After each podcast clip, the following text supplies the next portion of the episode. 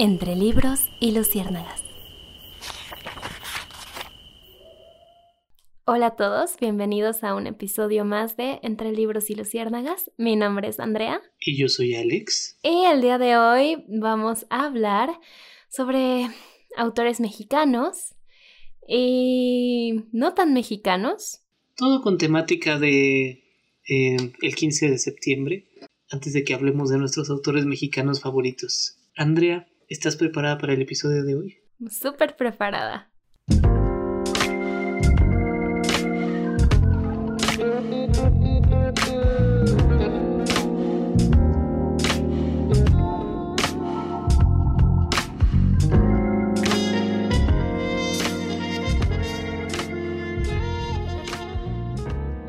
Bueno, mi primera pregunta es, ¿realmente tú festejas el 15? No, no, no, nunca he sido muy adepto a estas festividades, no porque tenga nada de malo realmente celebrar, pero simplemente nunca se han sido importantes para mí. No sé si entiendas este sentimiento de que la patria se extraña. Sí. ¿Para ti han sido importantes estas fiestas? Realmente no. Sobre todo este año fue así como, pues, que hay que celebrar. O sea, creo que no, creo que ha sido el año en que menos patriótica, por así decirlo, me, he sentido. Entonces, y años anteriores, pues cuando eres chiquito, pues típico que en tu escuela hacen el festejo y la ceremonia y sales ahí con tu cartulina súper incómodo. Bandera de México, sí, sí, sí, exacto, justo. Sacan todos los símbolos patrios. Legado de nuestros héroes. y todos vengan vestidos de chinas poblanas y charros. Mexicanitos, Ana. Y traes ahí tu bigote y un pinche sombrero enorme. Y luego se preguntan por qué creen que los mexicanos somos así. Exacto. y, y ya que creces y no te obligan a hacer eso, pues te empiezas a cuestionar muchas cosas, ¿no? De acuerdo, de acuerdo. ¿Quieres hablarnos un poco más de esas cuestiones o te es difícil? Ay, sí. Me duele. no. ¿Te duele México? pues ahorita sí, la neta sí. La neta sí. Sí, estoy de acuerdo contigo. Pero te iba a preguntar, pero creo que te toca preguntar a ti. Así que. No importa. Entonces, para. ¿Para ti qué es ser mexicano entonces? Pues ha sido un... Ha sido extraño, o sea... Proceso. Exacto. En definitiva, me siento parte de México. Espero, por supuesto, que con mis acciones, sobre todo grabar este podcast en este momento de mi vida, pueda ayudar en algo a México, que es difundir la cultura, difundir pensamientos diferentes, que la gente pueda sentirse segura en este espacio y decir, este vato y esta morra entienden de lo que están hablando, entienden sobre equidad de género, sobre progresismo, LGBT. Digamos, ese es mi pequeño granito de arena. Y así es como siento que aporto algo a México. Pero no solo a México, sino a quien lo necesite. Porque luego, esto sentimiento de nacionalidad es extraño, ¿no? Así de, en un momento traes una chamarra que dice Mexico is the shit, y en otro momento cualquier persona que no que no se conforma con las normas que tú tienes de lo que es ser mexicano, digamos, entre comillas, es como rechazo completo. O simplemente aceptamos lo mexicano que es bonito y blanco, colonial, y no aceptamos eh, lo mexicano que es realmente mexicano, indígena. Claro, sí, sí, es todo un tema de discusión. Además, no sé, siento yo que ahora que vivimos en un mundo globalizado, pues justamente discutíamos en una clase que tengo que es pues curioso que las personas que tienen doble nacionalidad no pueden este aspirar a tener cargos públicos, ¿no? O sea, en política y así. Sí. Simplemente por el hecho de tener una doble nacionalidad y eso se me hace como muy tonto, ¿no? Es como, pues ya en pleno siglo XXI, pues todos tenemos un cachito de tantas mezclas o sea, es imposible ser como pura raza o lo que sea. No, claro, en definitiva es importante señalar las diferencias, es importante señalar que tenemos una cultura detrás, que creemos en el Día de Muertos, o bueno, si no creemos, lo celebramos, ¿no? Que todos conocemos a los charros, todos escuchamos a Luis Miguel, tener una identidad o algo que nos haga sentir parte de es importante, es bueno, pero en este mundo globalizado, como dices, tenemos cultura de todos lados, sobre todo estadounidense. Yo creo que es por la locación, pero mucha educación en este momento cultural viene de por allá, ¿no? Y creo que lo que dices de la doble nacionalidad también me resuena en el sentido en que yo sé que si, por ejemplo, serviste en el ejército de cualquier otro país, no puedes servir en el ejército mexicano. Ah, yo no sabía eso. Por lo mismo, porque es como una doble nacionalidad, un conflicto de intereses. ¿A qué, ¿A qué ejército le sirves entonces? Digamos, si se rompe la madre Francia y México, ¿a quién le vas a hacer? ¿En dónde te vas a enlistar? claro. ¿Y qué necesidad, no? O digo yo. Pero entonces, según tú, ¿qué te hace ser mexicano? Simplemente vivir aquí y compartir la cultura con quienes la comparto. Realmente no creo que yo tenga demasiado de mexicano dentro de mí. No sé, yo siento que todos merecemos, pues no sé, ser mexicanos. O sea, estés en las condiciones que estés. Si no sabes hacer bien un taco, no eres mexicano. ¿Qué, qué manera de aligerar el humor, sí, tienes razón. La banda que dice que los tacos son duros eh, allá en Estados Unidos son una bola de pendejos. Y, y viene otra cuestión importante. ¿Las quesadillas llevan queso o no llevan queso? eh, ahora nos escuchan, bueno, no sé si te lo había platicado, pero también tenemos escuchas de toda Latinoamérica. Tenemos alguna otra que otra persona de Colombia, de Argentina, Chile. Y bueno, no sé si allá tengan quesadillas, pero supuestamente aquí viene del maya quesadillín. no sé de dónde sacaron esa estupidez. Pero antes de que cambiemos de tema, ¿para ti qué es ser mexicana, Andrea? Ya te dije, para mí recae en cómo te haces un taco con sal. Y bueno, ahorita no pueden ver mi gesto, pero realmente un taco de sal es cuando juntas tus dos palmas y haces esto. La gente que no lo sepa hacer. Ah, ya, ya sé de qué estás hablando, sí. La otra opción es la prueba del chile. ¿A poco así se llama? Pues sí, ¿no? un mexicano que se respeta come chile. sin, sin... Y algo muy chistoso mis amigos me decían, ¿cómo, ¿cómo puedes comer fruta con chile? O sea, no, la fruta es dulce. Y yo, es que yo no me puedo comer un mango sin chile. O sea, no, no, no, no me es posible. Ay, ay, parte de la cultura mexicana también son los albures. Me disculpo si tú estás hablando de algo serio y yo estoy riéndome de ti. No, no, no, de hecho estoy bromeando, pero... Está bien, lo escucharon aquí primero, los verdaderos mexicanos comen chile. Todos los demás no son mexicanos. Y alburean y dicen qué padre. ¿Qué padre?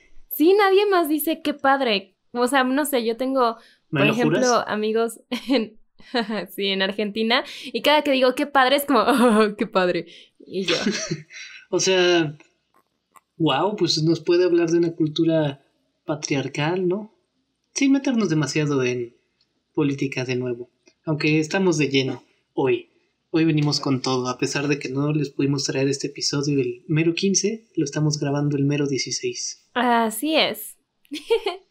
es, el mes de la patria, so. Supuestamente, el mes de la matria.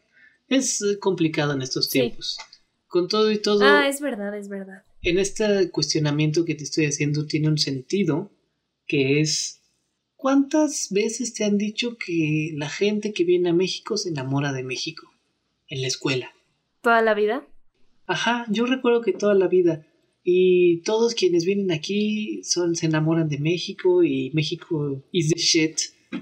Eh, pero, pero sí, porque pues nuestro queridísimo Gabriel García Márquez se quedó a vivir aquí y murió aquí. Eso es justo el tema al que voy. Hablemos hoy de escritores mexicanos. ¿Y qué es un escritor mexicano? ¿Qué no es un escritor mexicano? Queda, queda consideración. Sí, por haber nacido aquí o no, eres o no mexicano. Como alguna frase que había dicho alguna escritora cuyo nombre no recuerdo, espero ponérsela en los comentarios, que dice, los mexicanos somos tan chingones que nos vale madre dónde nacemos. Igual somos mexicanos. No, algo así como, soy mexicano de corazón y, no sé, francés de sangre. Sí, sí, como nuestra querida Elenia Poniatowska. Eh, pero bueno, con esa introducción creo que es importante que reflexionemos sobre toda la situación actual del país, sobre lo que podemos hacer para el cambio. Y no crean que soy alguien que no sabe, bueno, que no sabemos qué está pasando realmente. Salir a hacer marchas, a hacer protestas legítimas, yo digo que es lo correcto. No sé qué opinas tú, Andrea. Sí, sí, sobre todo, no sé si te enteraste de esto, pero eh, los grupos de mujeres organizaron la antigrita y estuvo genial. Mm, no, no me ve. Platícame, platícame.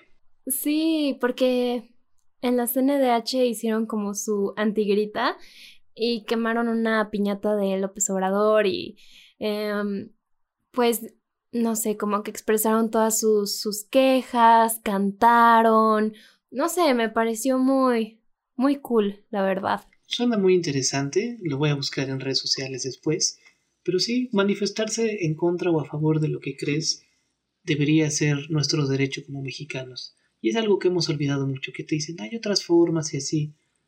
Podemos suponer que hacer un podcast es una forma, pero no nos engañemos, no, aquí no vamos a educar revolucionarios ni anarquistas. No. Eso ya lo traen y después nos deciden escuchar a nosotros. Exacto.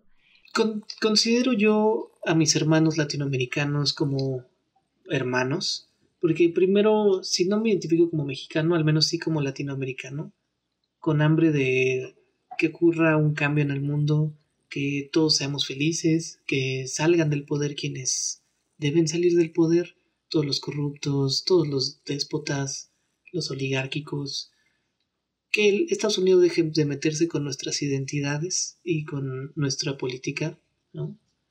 Quizá me estoy poniendo yo muy político, pero por todas aquellas razones, a pesar de no ser mexicanos, también ciertos autores que no son mexicanos van a tener mención en este podcast, porque Latinoamérica unida es más grande. O alguna mamada así.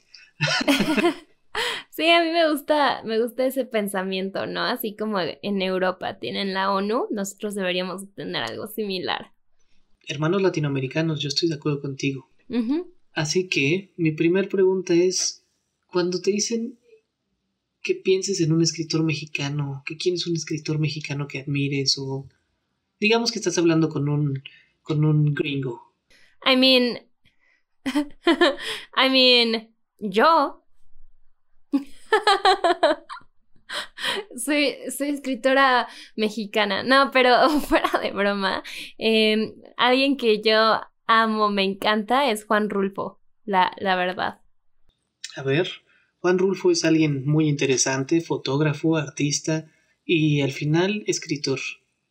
Es, es muchas cosas, como, como todos nosotros, ¿verdad? Entonces, em, Juan Rulfo tuvo una infancia muy dura porque a los seis años se murió su papá, su abuelo, y cuando tenía diez se murió su mamá. Entonces lo mandaron a vivir con otros abuelos y ellos decidieron que lo iban a meter a un orfanatorio. Y un orfanato, bueno, sí, a un orfanato. Sí, sí, sí. Huérfano. Ajá, el caso es que, bueno, él vivía en Jalisco y este y dice que fue horrible, que justamente ahí lo único que aprendió fue a ser triste, a deprimirse y que incluso esa depresión lo acompañó toda la vida. O sea, nunca, nunca se le quitó. Y creo que eso se puede ver reflejado en sus libros. Y creo que me robaste las palabras. Justo te iba a decir que cuando lees a Juan Rulfo, sientes la depresión que vivió, la desesperación de vivir en esos años, pero también es un reflejo del escritor mismo y de cómo pues siempre fue una persona triste. No diría deprimida, no sé su condición mental, pero la verdad es que una situación triste y siempre describe situaciones tristes. Sí, y bueno, después se fue a vivir a, la Ciudad de México, estudió en la, en la UNAM. Sé que ahí conoció a muchos, o sea, muchas personas importantes que influyeron en su, en su, en su crecimiento y en su pensamiento en sus ideologías y se casó y, todo bonito.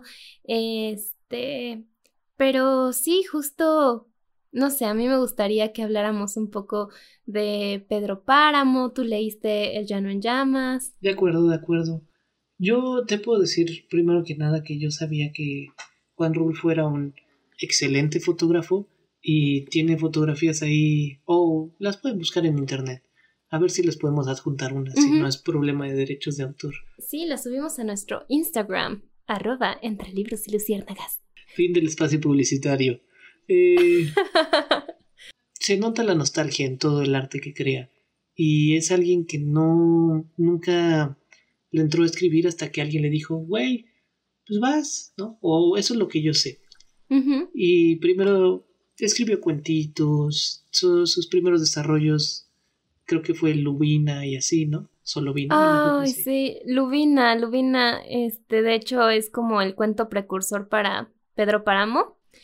Y pues igual te, te, narran un pueblo, este, como abandonado, alejado de, de la mano de Dios. Y me gusta mucho porque dicen que Lubina es como el purgatorio y este, ay, ¿cómo se llamaba en Pedro Páramo? Ah, se me acaba de ir.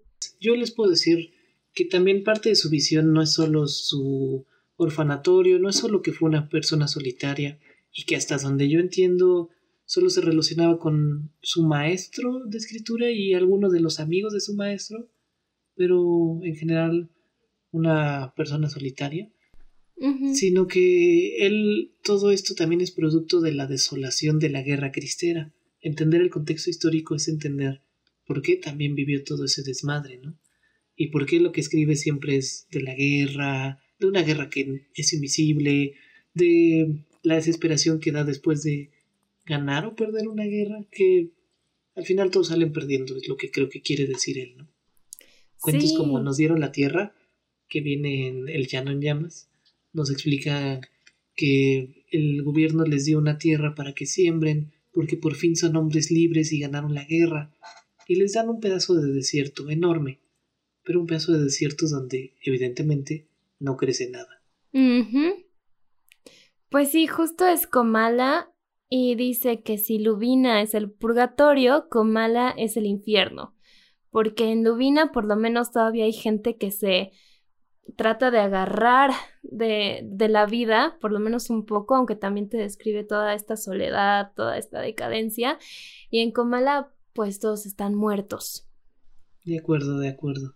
Y hablando sobre el tema de del gobierno y todo esto que se ve reflejado en, en sus escritos, pues justo en Lubina hablan de que el gobierno, ¿para qué sirve si no ayuda en nada?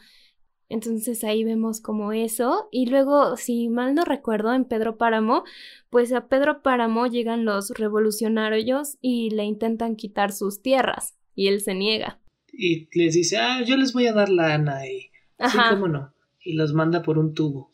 Así es. Sí, sí. Bueno, pues eh, justamente los revolucionarios que querían proteger el símbolo sagrado de la, la Virgen María, que eran los cristeros quienes estaban así como al tiro contra el ejército mexicano, ¿no? Y de una u otra manera los dos salieron perdiendo. Sí. Pero bueno, alejémonos un poco del escritor más triste que hay en nuestro querido México. No, no, no, no, no. También quiero decir que en Pedro Páramo es considerado como los inicios de lo que es el realismo mágico y pues ya después nuestro querido García Márquez ya lo mm, eleva a su máxima expresión en Cien años de soledad. Pero sí me parece importante destacar, pues, esto que hablábamos en el capítulo anterior, ¿no? De la magia de, pues sí, de los relatos eh, en México, ¿no? Esto de los muertos, creer en ciertas cosas, ¿no? Que te pueden dar este, pues sí, crear estos mundos mágicos. Eh, sí, bueno, para quienes no hayan leído Pedro Páramo, hoy les tenemos muchísimas sugerencias. En definitiva, leer a Juan Rulfo es difícil, es lento, es de hueva, es depresivo. No es de hueva. Pero es una reflexión importante. Es de hueva, es de hueva. Claro que no, a mí me gusta un montón. que es de hueva. No, no, no, no. Solo los que estudiaron literatura. pero, a pesar de que me dio hueva, disfruté mucho su lectura. El Llano en Llamas. Es que no sé si te pasa que absorbes como el sentimiento, empatizas con lo que quiere decir el autor. Y todo lo que sucede en el Llano en Llamas es absolutamente depresivo. Eh, todo, toda la fuerza que tienen los personajes es inútil, no sirve para nada. Entonces lo digo así porque pues yo me sentía decaído, sin ganas cuando lo estaba leyendo y se, eh, se transforma en no tengo ganas de leer ahorita. Y me fue muy difícil, a pesar de que lo disfruté mucho y que ahorita digo, qué buenos libros, qué buen análisis tiene este cabrón. Sí es lenta su forma de escribir. Y sobre todo si no estás acostumbrado como apenas está empezando el realismo mágico, lo mezcla con un estilo de no describir las cosas tal cual. No te dice, ah, a huevo, ese güey es un fantasma y vino y le pegó, sino que te hace que tú lo infieras. Pero yo creo que ahí eso es lo mágico. No sé, no sé, pero a mí me encanta. Y bueno. Estamos en desacuerdo, pero lo admiro igual. sí di la semblanza de Pedro Páramo, ¿no? ¿No? ¿Discutimos? No, no, no lo dijiste. Este, bueno, para quienes no hayan leído Pedro Páramo, trata de un pueblo fantasmagórico, desierto pero no tan desierto, llenos de fantasmas que habitan ahí y que han habitado siempre ese pueblo, que son agobiados por la figura eludida de Pedro Páramo, quien sería un vato que le entraría con todas las morras, tendría hijos por todos lados, eh, compraría a todos los ejidatarios, bueno, no sé si ejidatarios, a todos los campesinos. Tenía lana, tenía eh, maña y tenía, digamos, presencia. Entonces, de una u otra manera, se volvió el rey del pueblo y te narra la historia de ese pueblo carcomido por la esencia de Pedro Páramo. Bueno, yo comenzaría diciendo que la historia inicia cuando el hijo de Pedro Páramo eh, Juan Preciado, creo que se llama, em, su mamá muere y le dice como, ve y búscalo y hazlo pagar por todo lo que nos hizo pasar, algo así. Sí. Entonces va con a, a buscarlo y ya es cuando se topa con, pues con este escenario baldío y triste. Y entonces va descubriendo, pues, las andanzas de su papá que fuera un cabrón. Bueno, pero te voy a decir, creo que me sé de, de memoria el inicio también. No sé si tienes por ahí el libro, pero si no, es algo como... Eh, no, vine, a Comalá buscando a mi padre, un tal Pedro Páramo. Y esa es la primera línea, según yo. Mm. Según yo. Oh, no, la verdad ya no me acuerdo. Anyways, em, para ti, si te preguntaran ¿quién sería como entonces el escritor mexicano? Pues yo siempre pensé en Carlos Fuentes, a pesar de que no estoy seguro si oh. ah, es español o nacido en España, no estoy seguro de eso. No, es mexicano. Pero después estuvo muchos años grabando en España antes de algunos videos de YouTube, entrevistas, cosas así, antes de su muerte, según yo. Bueno, no importa. ¿Por qué Carlos Fuentes? La verdad es que cuando leí Aura en secundaria, creo que ya lo he mencionado, es un libro que me marcó. Aura trata, si no se los he contado ya, de un... te lo narra en primera persona. Y tengo aquí la primera página. Según yo es, imagínese que está leyendo el periódico. Así empieza el libro. Ah, es segunda persona. Segunda persona.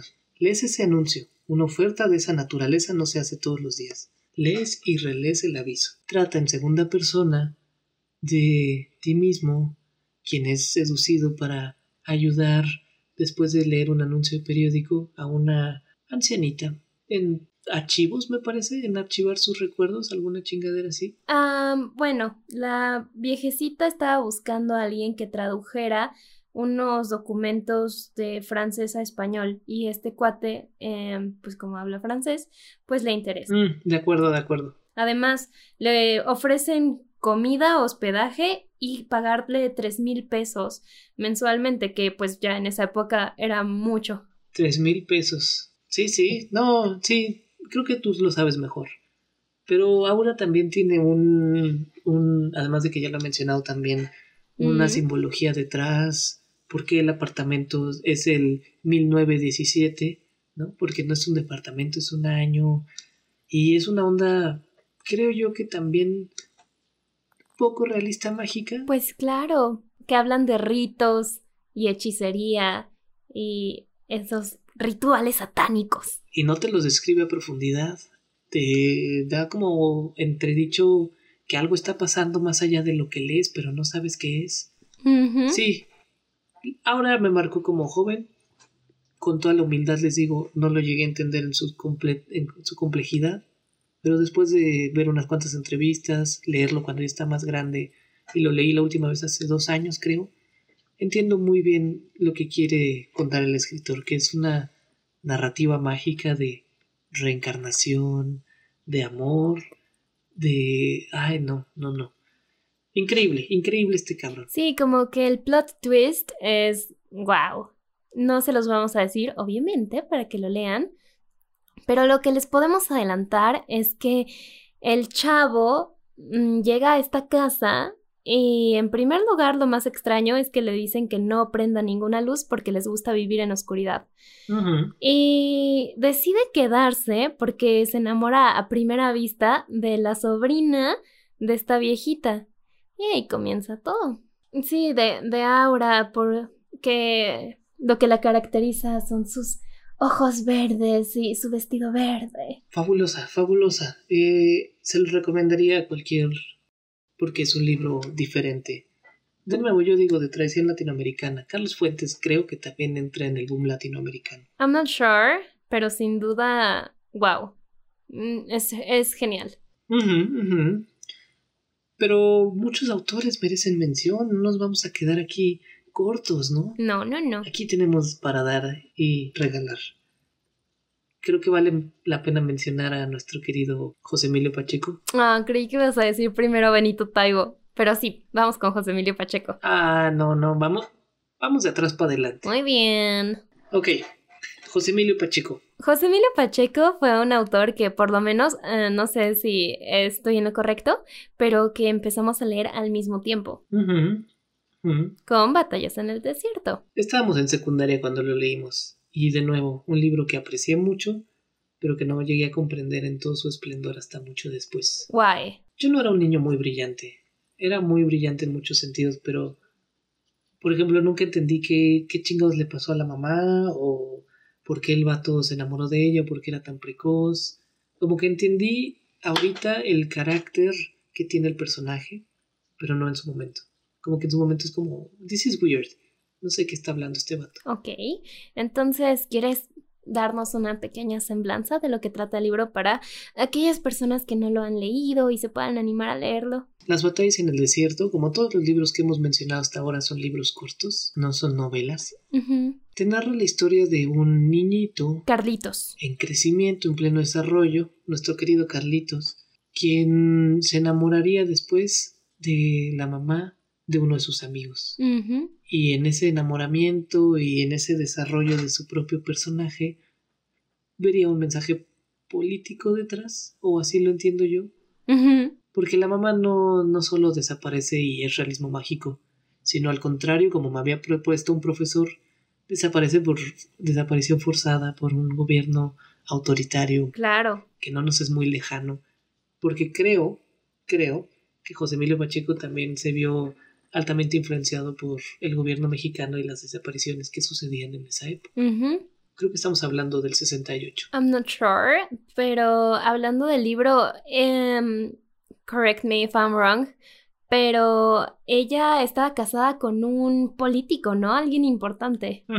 Sí, yo pensé que era militar, pero sí, sí no es eh, militar, es político. Ajá, sí, ¿no? Lo escribió en el 81, entonces sí puede ser este que tenga alguna clase de inspiración por allá.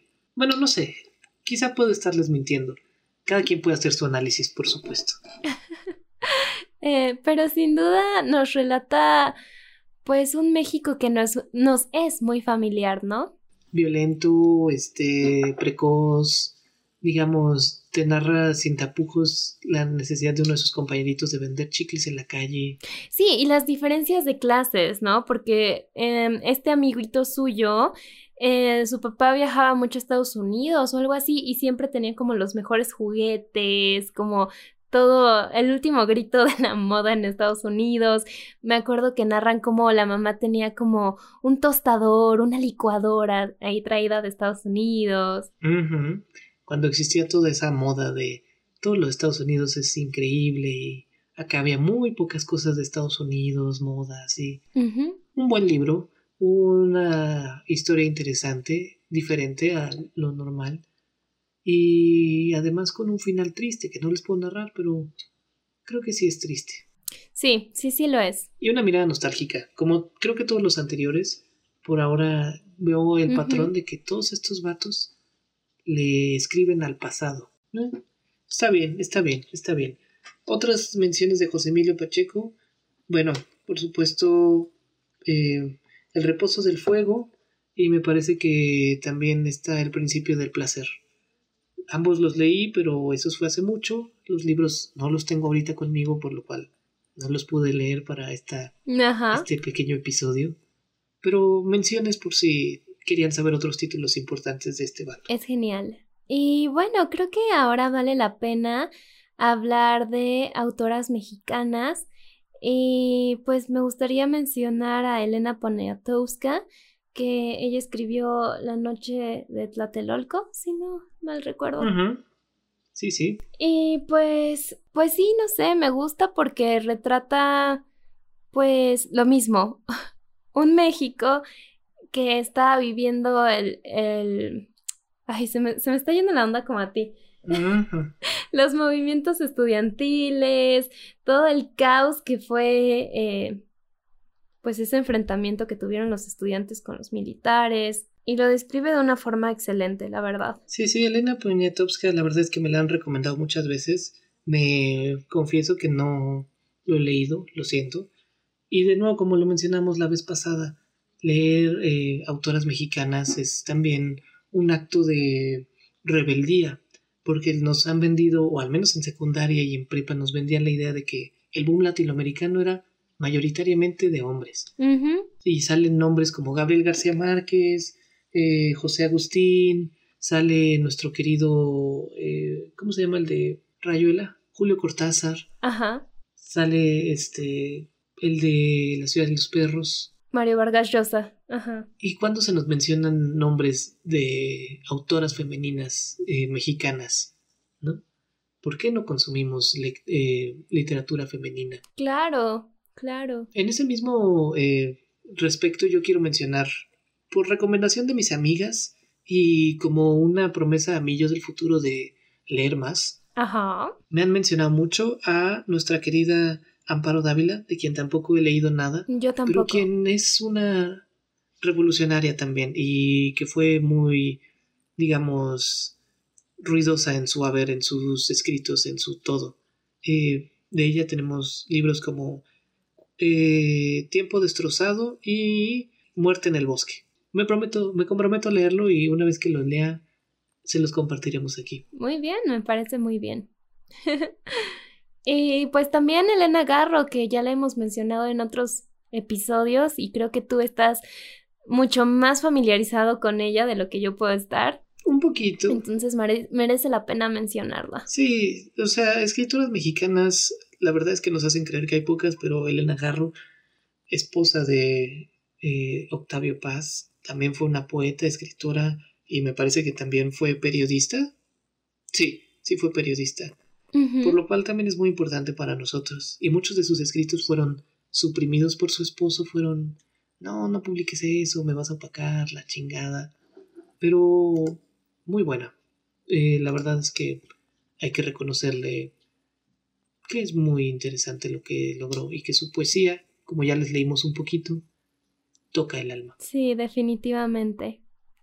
Y bueno, creo que a menos de que digas lo contrario, deberíamos... Bueno, antes de hablar de los actuales, de quien sabemos por supuesto que vamos a hablar de Belito Taibo, Benito. primero tenemos que hablar de nuestros compañeros latinoamericanos, ¿no? Sí. Yo sé que André es muy fan de Julio Cortázar. ¿Nos puedes mencionar algo? ¿Por qué te gusta tanto Rayuela? Yo leí Historia de Cronopios y Famas y la verdad es que confuso, pero bueno. Pues sí, Julio Cortázar igual creo que estuvo un tiempo aquí en México, viviendo aquí en México. Este... Y bueno, eh, me gusta mucho Rayuela porque, pues, ay, no sé, es una historia de amor, pero diferente. Como no es tu típica historia de amor, como niña conoce a niño, chico malo, chica buena, o sea, no, um, es un amor libre. A tres metros sobre el cielo. Ugh, no. Es un amor libre, es un amor maduro, em, como que se te escapa entre los dedos, ¿me entiendes? Em, sí, es un amor poco convencional. Y está la famosa frase de andábamos. Ah, sí, la frase es andábamos sin buscarnos, pero sabiendo que andábamos para encontrarnos. Y lo padre de este libro, y algo que es como muy único, es que se puede leer de dos formas. Eh, se puede leer así de corrido, como un libro normal, o está numerado, entonces al inicio viene como un índice y te va diciendo qué capítulos ir leyendo, entonces es como el 1, el 15, luego el 20 y entonces te cuenta como la misma historia pero diferente, ¿sabes? O si eres alguien como yo, te cuenta la historia de dos maneras que son difíciles de entender y que no vas a terminar entendiendo un carajo. ¿Qué? Claro que no. No sé, para mí es un libro mágico, me, encanta. Yo admiro la creatividad de Julio Cortázar, pero simplemente no puedo leerlo.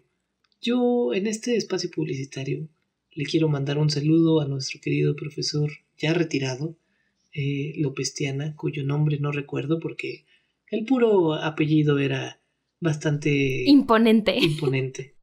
Pero él nos metió mucho el amor a la literatura mexicana. Él es quien nos obligó a leer esto junto con su novia, la maestra de español. Que no sabemos realmente si era su novia o no era su novia. Pero algo ahí extraño andaba. Algo veíamos ahí en secundaria. Pero él me metió mucho la idea de que la literatura mexicana es muy buena, admiración a Carlos Fuentes. Él admiraba en lo personal, según yo recuerdo, a José Agustín y nos metía como locos la idea de que el rock de la cárcel y la tumba son obras epítome del boom latinoamericano.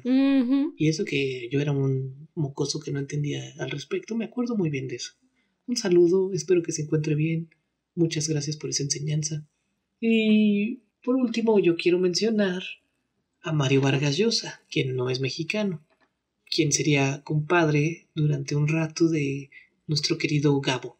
Pero lo menciono porque él tiene dos libros muy buenos, El fin del mundo y uno que me regaló una persona muy querida, eh, muy, muy linda, muy divertida, de segunda mano, que se llama La ciudad y los perros, y retrata la historia realista de lo que es vivir en una academia militar.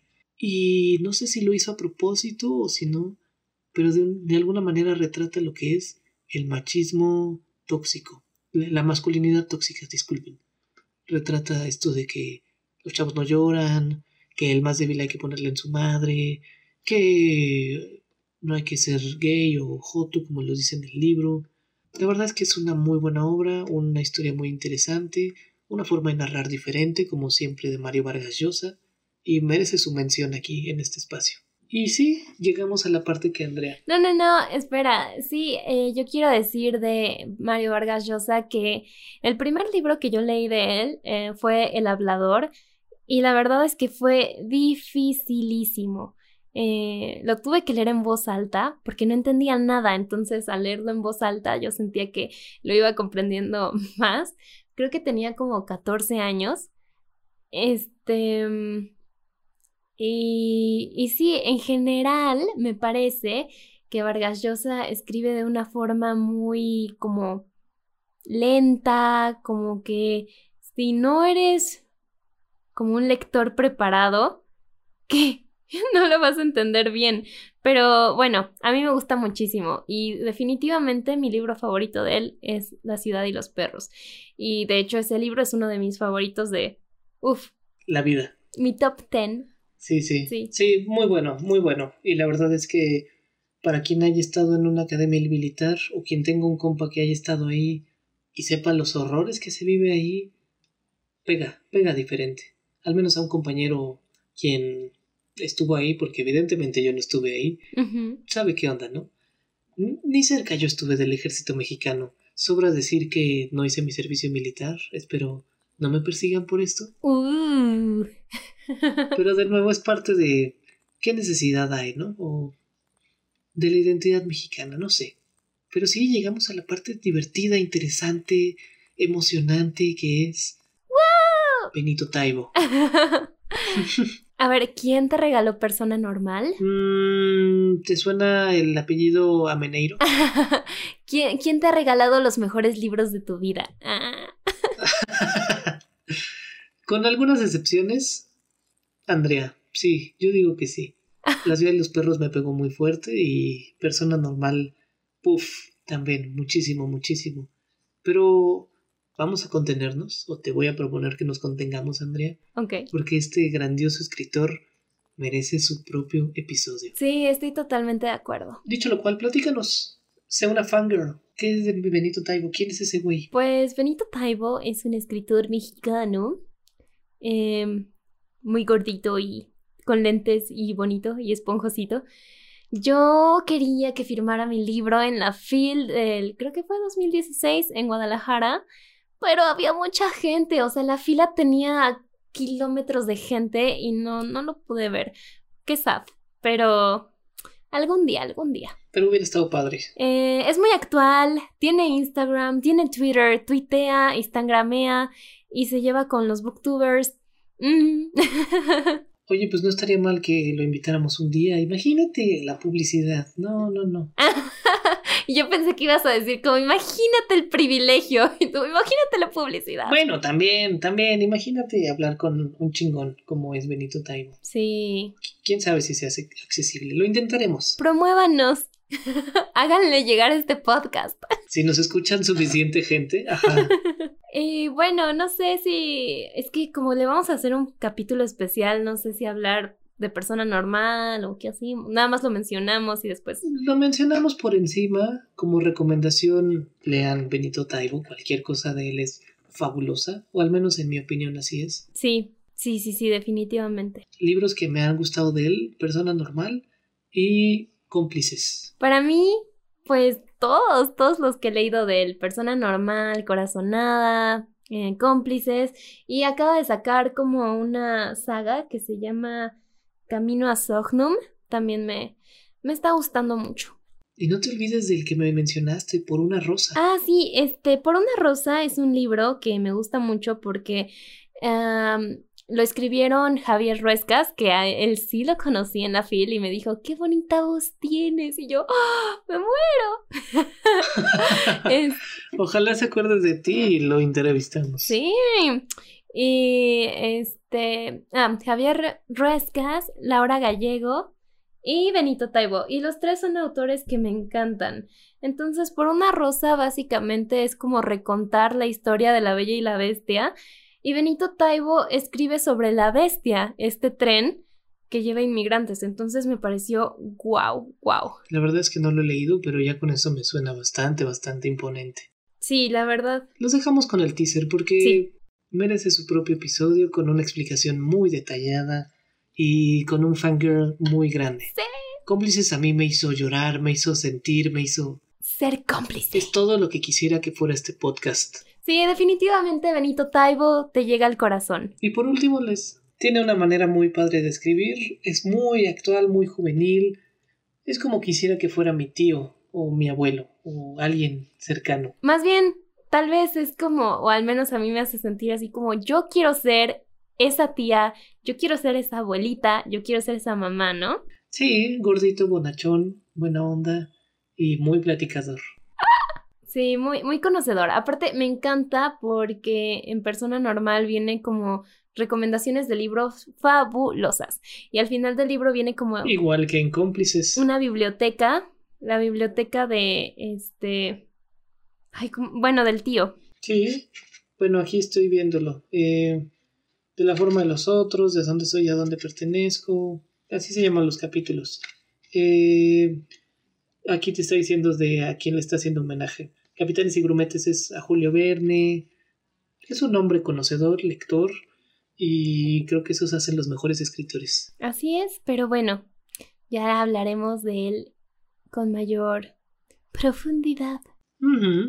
Eh, está evidentemente entre nuestra lista Claudia Celis, de Donde habitan los ángeles, de quien también tenemos que leer un poco más. Sí. Se me, se me hace que es actual. Hasta donde yo recuerdo, esta morra también es actual y tiene más libros. Sí, según yo sí. Y bueno, si quieren saber más, pueden ver nuestro episodio de gatitos, perritos y nuestros signos zodiacales para saber más de esta autora que nos gusta mucho. Exacto. Ah, ya. Iba a estornudar. Ah, tuve que estornudar. Lo voy a dejar en la grabación. y por último les recomiendo de nuevo El vampiro de la colonia Roma, de Luis Zapata que es una novela distinta, infravalorada, que nos habla de la homosexualidad en la Ciudad de México, que nos habla de la identidad mexicana, de lo que es el taloneo, eh, de que las quesadillas llevan queso. Él es un abogado de que las lleva quesadillas llevan queso. That's nice. Creo.